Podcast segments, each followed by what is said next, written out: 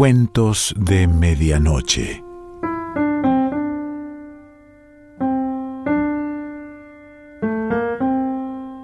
El cuento de hoy se titula En una ciudad llamada San Juan y pertenece a René Marqués.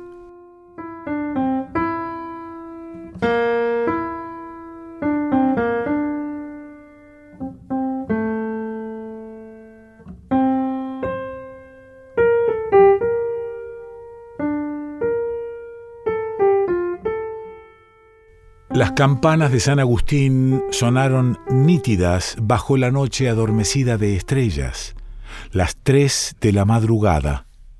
Le dio un tirón a los faldones de la chaqueta, respiró hondo y miró al cielo. A sus espaldas languidecía el cornetín del combo en el Palladium. Había bebido mucho, pero estaba sereno Sería mejor decir sobrio, sereno no. No podía estarlo, sintiendo otra vez la urgencia de no comprometerse en un mundo angustiosamente comprometedor, e hizo un esfuerzo por no preocuparse demasiado. Lástima que de día no brillen las estrellas. La noche es buena.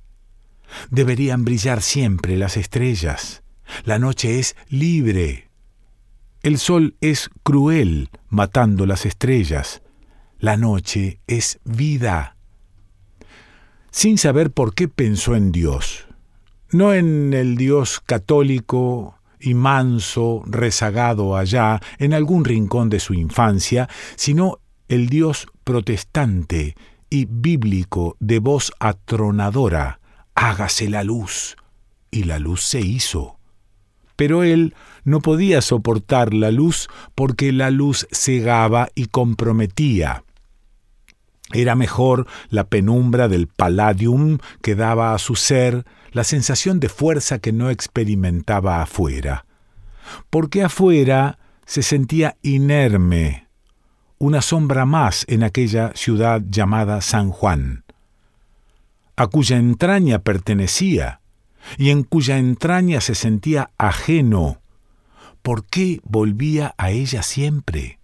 ¿Por qué esta peregrinación anual a la ciudad que le acunó y le dio vida y a la cual, sin embargo, de modo irracional, no podía considerar suya? Era como una búsqueda de sí, como si esperase algún día encontrar en ella su raíz propia o su sentido. Pero ¿cómo encontrar la raíz si sabía que premeditadamente se mantenía ciego y sordo a la realidad? ¿Cómo dar con el asidero si sus manos se mantenían laxas, impotentes para el gesto salvador de agarrarse a su circunstancia y exprimirla, torturarla, hasta obtener de ella su más íntima autenticidad? Había en él como una oscura conciencia de que sólo se encontraría a sí mismo descubriendo de algún modo el sentido oculto de la ciudad. Y esbozaba las interrogaciones. ¿Por qué San Juan reía sin querer? ¿Por qué mostraba aquel vacío en medio del bullicio? ¿Por qué había en ella una falla fundamental que no la hacía ser ciudad, verdaderamente ciudad? Y las preguntas rebotaban de San Juan a él. Y era él quien interrogaba no sobre la ciudad, sino sobre sí mismo. ¿A qué precio puede la sombra de un hombre llegar a ser un hombre? Y pensaba que quizá era preciso asumir responsabilidades, comprometerse, pero la idea era aterradora y la rechazaba de modo sistemático echó a andar hacia la avenida Muñoz Rivera y una vez más sintió la molestia del revólver. ¿Cómo se las arreglaba su cuñado para cargar un arma sin tener conciencia de la misma? Si vas al Palladium, mejor la llevas. Últimamente se arma cada lío.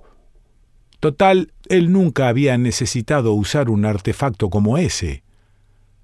Pero no quiso mostrar aprensión alguna a su cuñado. Está bien, lo llevaré. Ahora tomaría el autobús de regreso hasta la plaza de Colón. Otra noche que terminaba bien. Llegaría temprano a la perla. Solo las tres de la madrugada. Se metería en cama calladito. Era preciso no despertar a los sobrinos. A las ocho estaría en el aeropuerto, solo unas horas más y otra vez en Nueva York, hasta el año próximo. Buena planificación, trabajo en la urbe, vacaciones en San Juan. Sonrió al cruzar la avenida Muñoz Rivera. Dormiría de un tirón el resto de la madrugada. En la parada de autobuses esperaba un infante de marina. El alumbrado potente de lámparas de mercurio se tragaba la luz parpadeante de las estrellas. La figura inmóvil del hombre en uniforme hacía resaltar aún más la soledad iluminada de la avenida. Al acercarse, notó que tenía un cigarrillo apagado en los labios. Gadamach estaba demasiado absorto para percibir la brusquedad de aquella petición. Extrajo con ademán automático la cajetilla del bolsillo y formando una pantalla con sus manos ahuecadas, encendió el fósforo. Luego lo acercó solícito al rostro del extraño. Mientras el otro encendía, tuvo una súbita sensación de incomodidad. Conocía aquella cara. De pronto lo supo.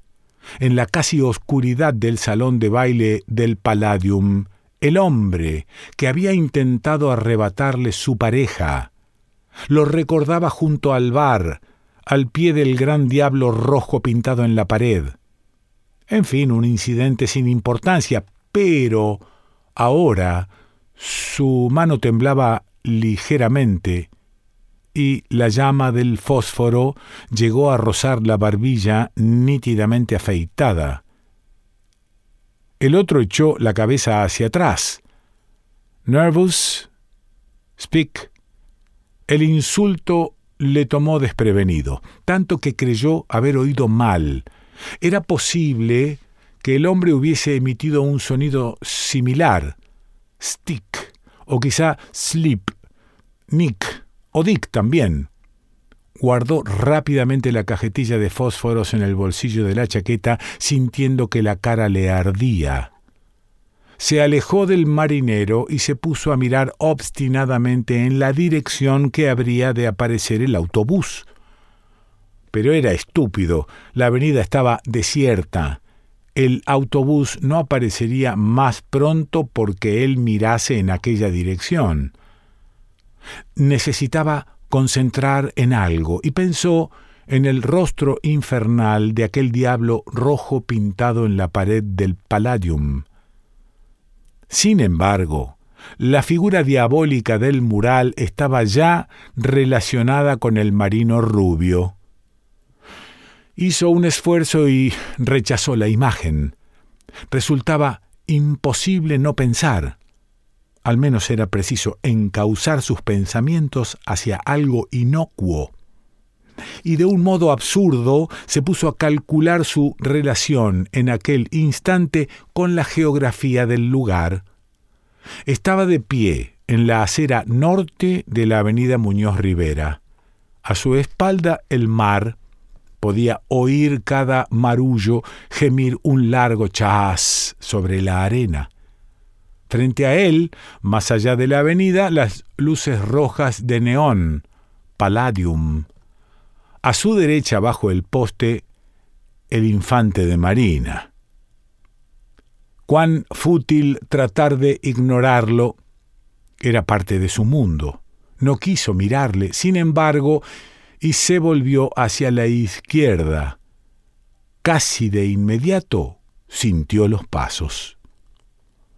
Sintió los pasos a sus espaldas, lentos, pesados, el tacón, tac, primero, luego la suela, ya.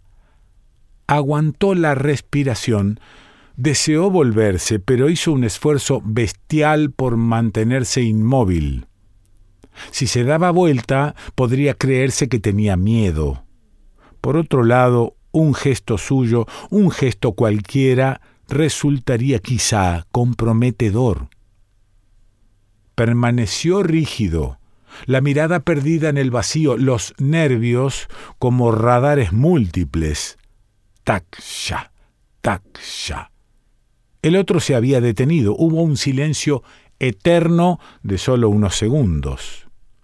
Luego, los pasos, alejándose esta vez, premeditados siempre, tac, ya, tac, ya, exasperantes.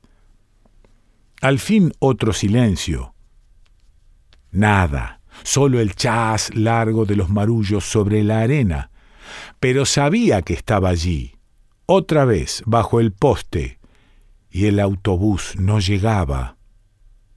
Hizo un nuevo esfuerzo por concentrar su atención en algo ajeno a la figura cuya presencia silenciosa pesaba tanto sobre su nuca. Echó una mirada en derredor y descubrió muy cerca de él, clavado en el césped que bordeaba la acera, un pequeño letrero amarillo. Las letras eran negras. Leyó rápidamente Federal Property. De primera intención no le encontró sentido aquello, pero luego comprendió. El césped era propiedad federal. También la playa a sus espaldas. En cambio, la acera era propiedad insular. Volvió a pensar en términos geográficos. Imaginó, como en una vista aérea, la isleta de San Juan, y entendió por primera vez algo que jamás se le había ocurrido. Fue como el chispazo de una revelación. Su ciudad estaba sitiada. La Puntilla, Isla Grande, La Aduana, Casablanca, El Morro, San Cristóbal y allí toda aquella costa donde los marullos reventaban para morir en la arena con un largo y manso chas.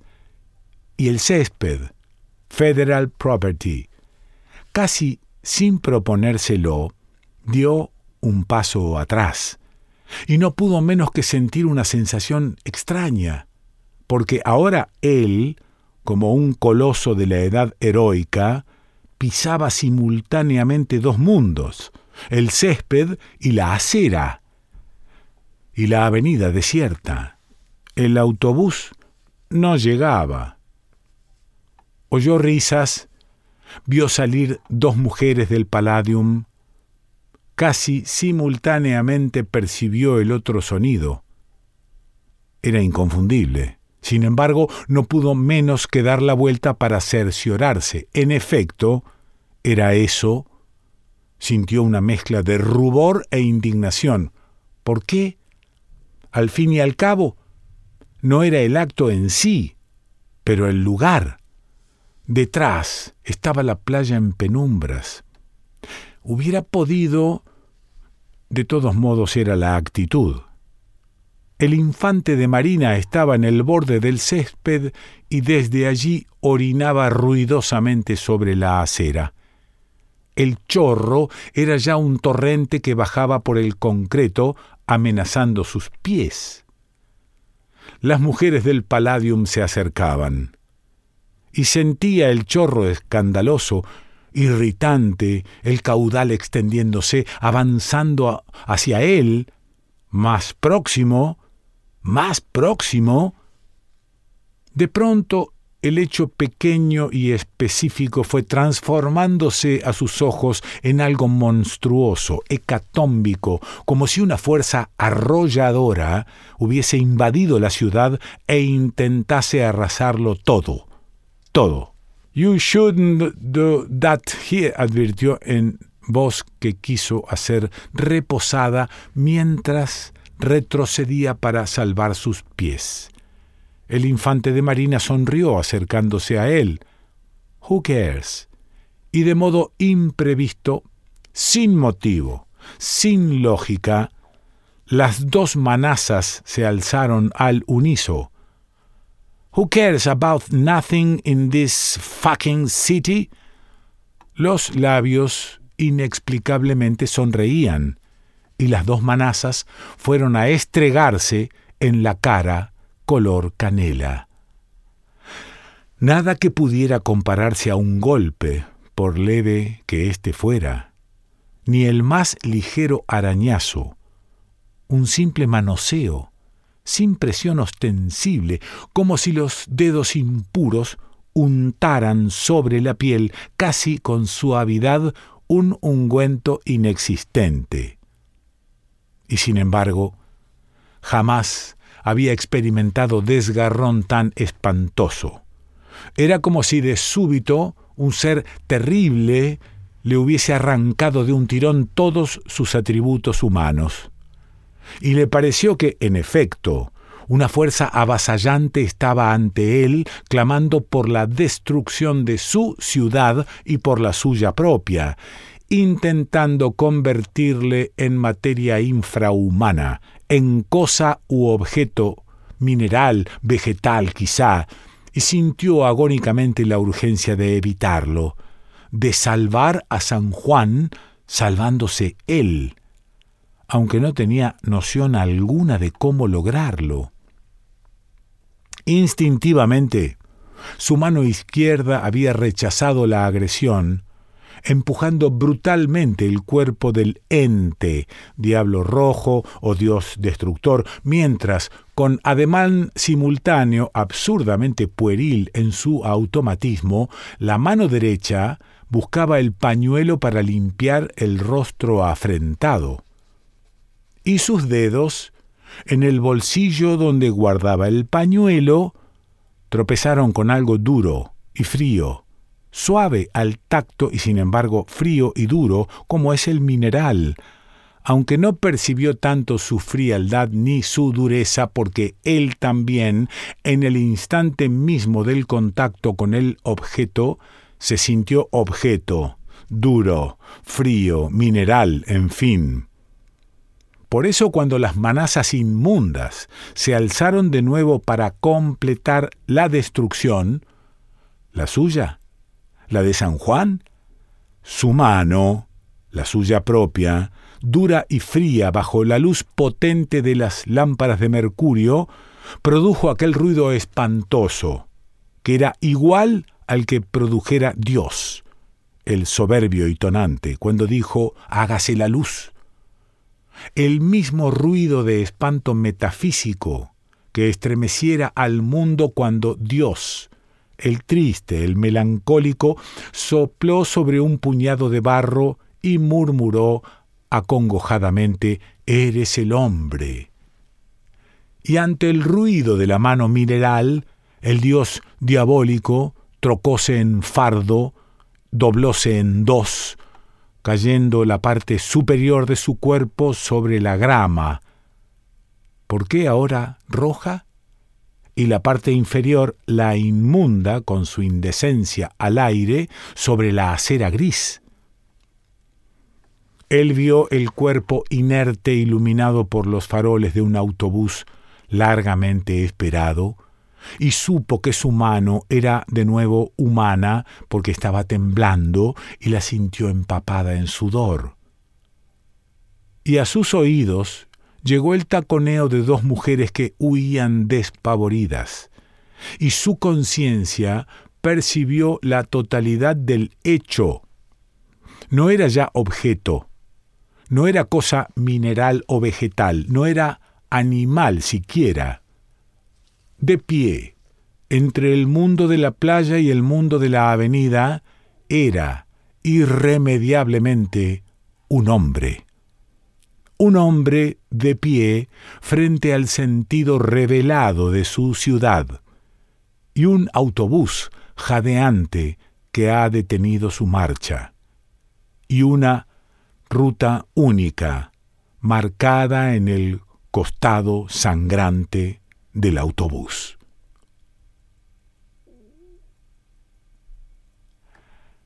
René Marqués.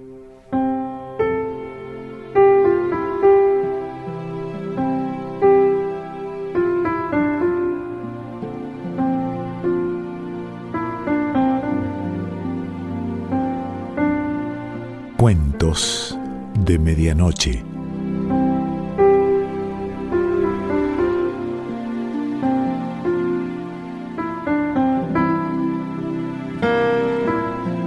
Selección Pancho Mondino. Idea y lectura Quique Pessoa.